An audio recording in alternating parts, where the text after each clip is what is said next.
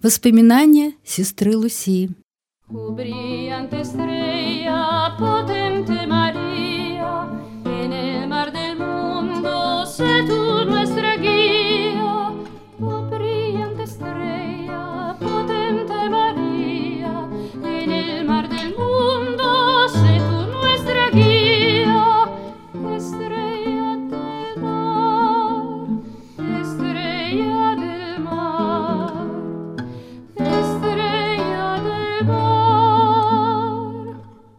90 лет тому назад произошло событие, явившееся грозным предостережением и одновременно путеводным знаком для человечества, прежде всего для России.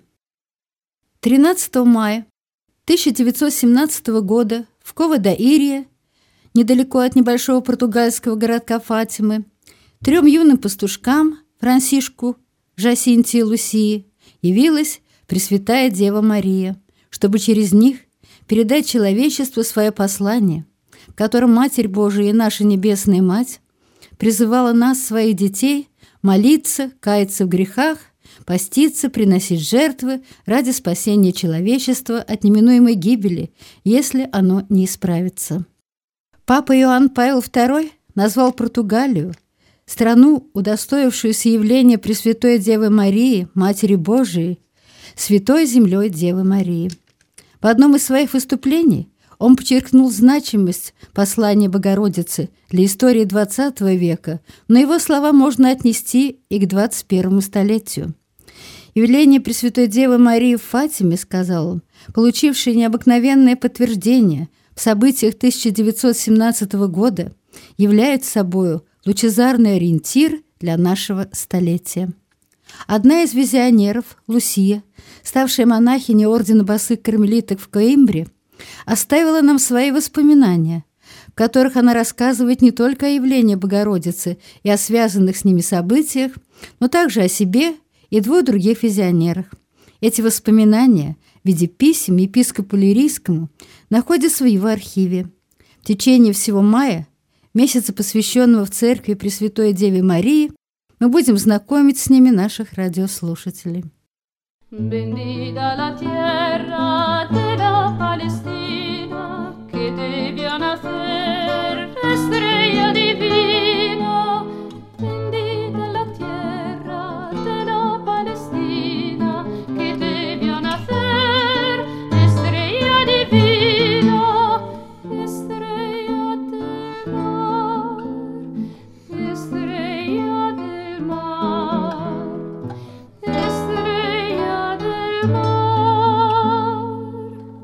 Воспоминание первое. Иисус Мария Иосиф, ваше Преосвященство, обращается она к епископу. Помолившись о покровительстве святейших сердец Иисуса и Девы Марии, нашей Матери, перед дарохранительницей, о свете и благодати, чтобы не написать ничего, что не будет достойно славы Иисуса и Пресвятой Девы, я начинаю эту работу, несмотря на мое внутреннее сопротивление, потому что я не могу ничего сказать о Жасинте, не упоминая прямо или косвенно меня саму недостойную. Несмотря на это, я повинуюсь воле вашего Преосвященства, которое для меня является выражением воли нашего Господа. Итак, я начинаю свою работу и молю святые сердца Иисуса и Девы Марии благословить ее и принять как акт послушания за обращение бедных грешников, за которых эта душа так много страдала. Я знаю, что вы, ваше Преосвященство, не ожидаете от меня совершенного писания, поскольку вы знаете мою беспомощность и непригодность. Так что я просто расскажу вашему Преосвященству все о Жасинте, что у меня осталось в памяти. Господь дал мне благодать быть ее самой близкой доверенной, и на основании моего высокого мнения о ее святости я сохраняю к ней большую любовь, ценю ее и уважаю. Несмотря на мое хорошее намерение быть послушной, я прошу вас, ваше Преосвященство, разрешить мне умолчать некоторые факты, которые, я считаю, должны быть прочитаны только на пороге вечности, потому что они касаются и меня. Не удивляйтесь тому, ваше Преосвященство, что я намерена сохранить некоторые тайны и послания для вечной жизни. Нет ли для меня примера Пресвятой Девы? Не говорит ли нам Святое Евангелие, что Дева Мария все эти вещи хранила в своем сердце. И кто же нам лучше мог бы открыть тайны божественного милосердия, чем непорочное сердце? Она сохраняла их как бы в заповедном саду для дворца божественного царя. Я еще помню совет священника, данный мне, когда мне было только 11 лет. Как и многие другие, он пришел, чтобы задать мне несколько вопросов. Среди прочего, он спросил меня об одной вещи, о которой я не хотела говорить. После того, как он исчерпал все свои вопросы, не получив удовлетворившего его ответа по этому поводу, он сказал, благословляя меня, наверное, поняв, что затронул довольно болезненный момент. «Это ты поступаешь правильно, дочь моя. Тайна дочери небесного царя должна остаться скрытой в сердце». В то время я не поняла значения этих слов, но мне было ясно, что он одобряет мое поведение, и поскольку я не забыла эти слова, я их поняла сейчас. Он даже не знает, насколько хорошо подействовали эти слова на мою душу, и за них я с благодарностью о нем вспоминаю. однажды я попросила одного священника совета по поводу моей сдержанности, так как я не знала, что мне отвечать, когда меня спрашивали о том, сказала ли Пресвятая Дева еще что-нибудь. Этот господин, который тогда был благочинным, Валивали сказал, «Дети мои, вы хорошо делаете, — когда сохраняете для Бога и для вас тайну вашей души.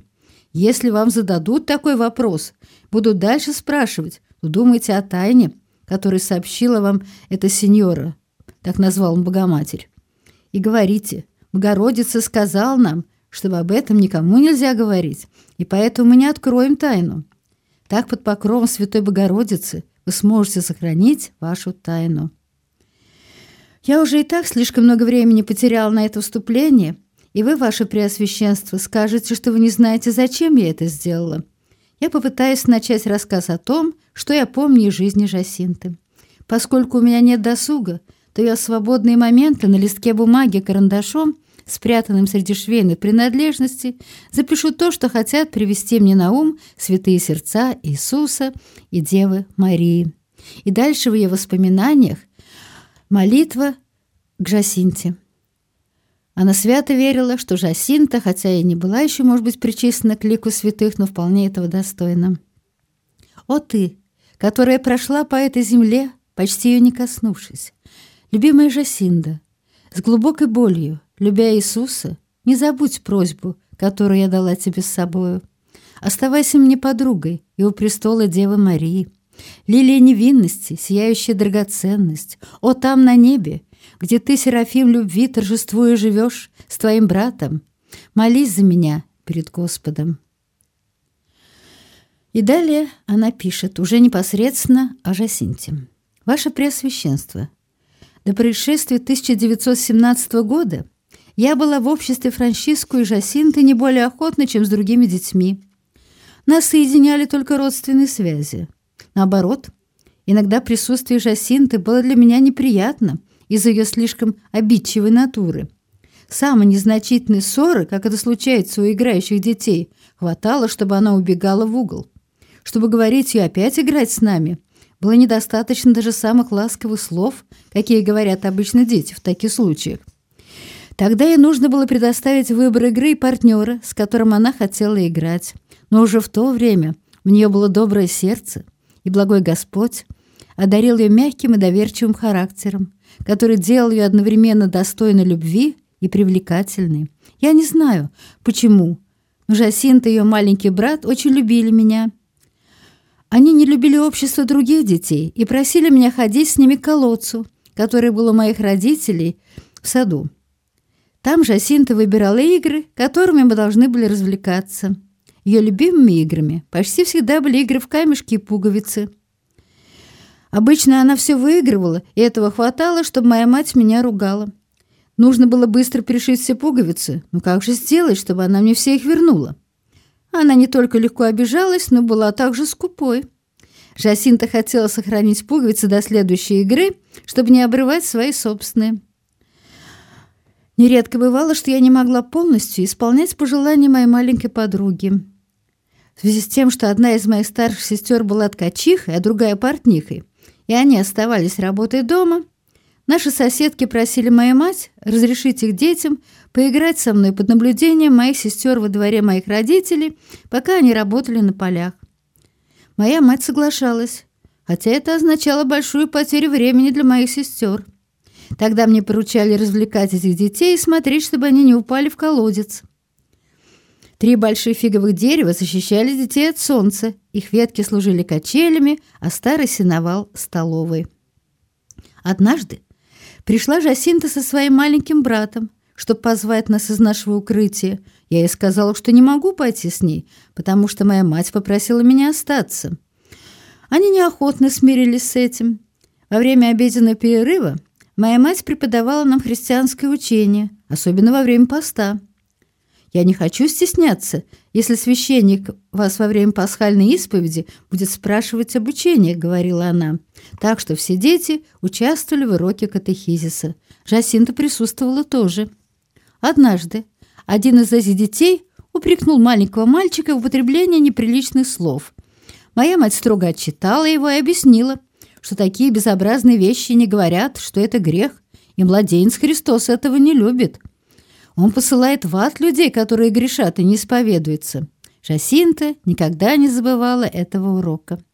Когда дети собрались вместе в следующий раз, она спросила, «Отпустит тебя сегодня мама?» «Нет». «Тогда я с Франсишку пойду в наш двор». «А почему ж тогда не останешься здесь?» «А моя мама не хочет, чтобы мы оставались вместе с другими». Ей не хочется, чтобы мы научились безобразным словам, которые грешны и не нравятся младенцу Иисусу, и потом она добавила мне на ухо. «Если твоя мама тебя отпустит, ты придешь к нам?» «Да, тогда пойди спроси ее». И она взяла своего брата за руку и пошла домой. Как я уже рассказывала, ее любимой игрой была игра в фанты. Ваше Преосвященство, конечно, знаете, что выигравший велит проигравшему сделать что-нибудь, ну, что ему придет в голову. А она любила, чтобы проигравший гонялся за бабочками, пока не поймает. Иногда она велела сорвать цветок, который она задумывала. А однажды в доме моих родителей мы играли в эту игру, и мне выпало загадать желание. Мой брат как раз сидел за столом и писал. А я велела ей тогда обнять его и поцеловать. Но она ответила, ну нет уж, что-нибудь другое. Почему ты не повелишь мне поцеловать Спасителя, который висит там на стене? На стене висело распятие. Ну ладно, сказала я, встань на стул, сними его, обними, опустись три раза на колени и трижды поцелуй его, один раз за Франсишку, раз за меня и раз за себя. Нашего Господа сколько угодно. И она побежала снять крест. Она обняла и поцеловала его с таким самоотвержением, что я этого никогда не могла забыть. Потом она посмотрела очень внимательно на Спасителя и спросила, «Почему Господь прибит на кресте?» «Потому что Он умер за нас. Расскажи мне, как это случилось?» Вечерами моя мать всегда рассказывала какие-нибудь истории, и среди рассказов о заколдованных феях, золотых принцессах, королевских голубях она также рассказала о страстях Господних, о жизни святого Иоанна Крестителя и другие истории. Поэтому я знала историю страстей нашего Господа, как и любую другую. И так как мне было достаточно услышать рассказ только один раз, чтобы запомнить все подробности, то я начала рассказывать моим товарищам историю нашего Господа, как я ее назвала. Когда моя сестра, проходя мимо, увидела, что мы держим в руках распятие, она отобрала его у меня, отчитала меня и сказала, что не желает, чтобы мы трогали святые предметы. Жасинта поднялась, подошла к моей сестре и сказала, «Мария, не бронись, это я виновата но я больше не буду. Несколько лет спустя мы выбрали место, которое указала нам сестра для игр, местом наших бесед, страстных молитв, если уж честно говорить, ваше Преосвященство, также и слез, которые временами были очень даже горькими. Мы мешали наши слезы с водой, чтобы снова испить их из того же источника, в который мы их пролили. Не является ли этот колодец образом Девы Марии, в сердце которой мы осушаем наши слезы и ищем утешения. Но вернемся к нашему повествованию. Услышав о страстях Спасителя, Жасинта была так тронута, что расплакалась. Она просила меня еще и еще рассказать эту историю, и, плача от сострадания, она говорила, «Наш бедный Спаситель, я больше никогда не буду грешить, потому что не хочу, чтобы он страдал». Малышка часто ходила вечером на старый сеновал, который был перед нашим домом, чтобы полюбоваться на заход солнца и звездное небо. Она была в восторге от прекрасных лунных ночей. Мы спросили, кто из нас сможет посчитать звезды, про которые мы говорили, что они лампады ангела. Луна была светильником Богородицы, а солнце – нашего Спасителя. Поэтому Жасинта иногда говорила, «Я больше люблю светильник Богородицы, потому что он не жжет и не слепит, как светильник Спасителя». Действительно, солнце сияло там иногда очень сильно, и девочка страдала от жары, так как была слаба здоровьем. Моя сестра принадлежала к братству сердца Иисуса и брала меня всегда на торжественное причастие детей, чтобы я могла снова причаститься. Однажды моя тетя взяла свою дочку, чтобы та посмотрела на торжество. Девочка увидела ангелов, которые разбрасывали цветы. С этого дня она удалялась от нас, когда мы играли, собирала в передник цветы и осыпала меня ими. «Жасинта, почему ты это делаешь? Я делаю, как ангелы. Я осыпаю тебя цветами». Во время праздника, наверное, это был праздник Святого Тела Господня, моя сестра одевала нескольких маленьких ангелов, которые должны были во время крестного хода идти рядом с балдахином, чтобы рассыпать цветы.